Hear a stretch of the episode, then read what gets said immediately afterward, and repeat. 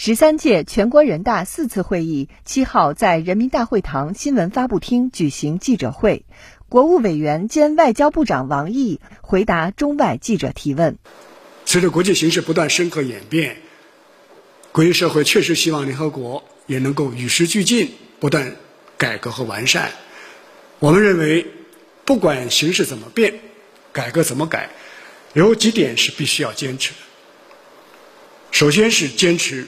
联合国宪章的宗旨和原则，宪章为各国交往和解决冲突制定了基本准则。任何违反宪章的行为都是对世界和平稳定的破坏。第二，要坚持联合国在国际体系中的核心地位。作为当今世界最具普遍性、代表性、权威性的国际组织，联合国的作用只能加强，不能削弱。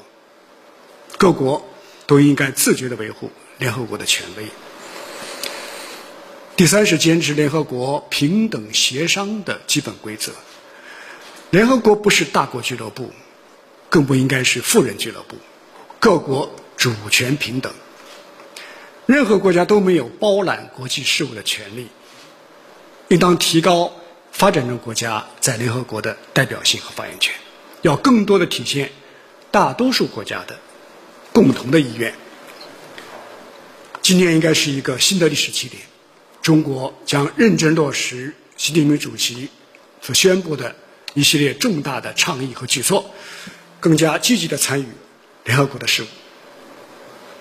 我们要为实现铸剑为犁、永不再战的联合国的理想而持续的努力。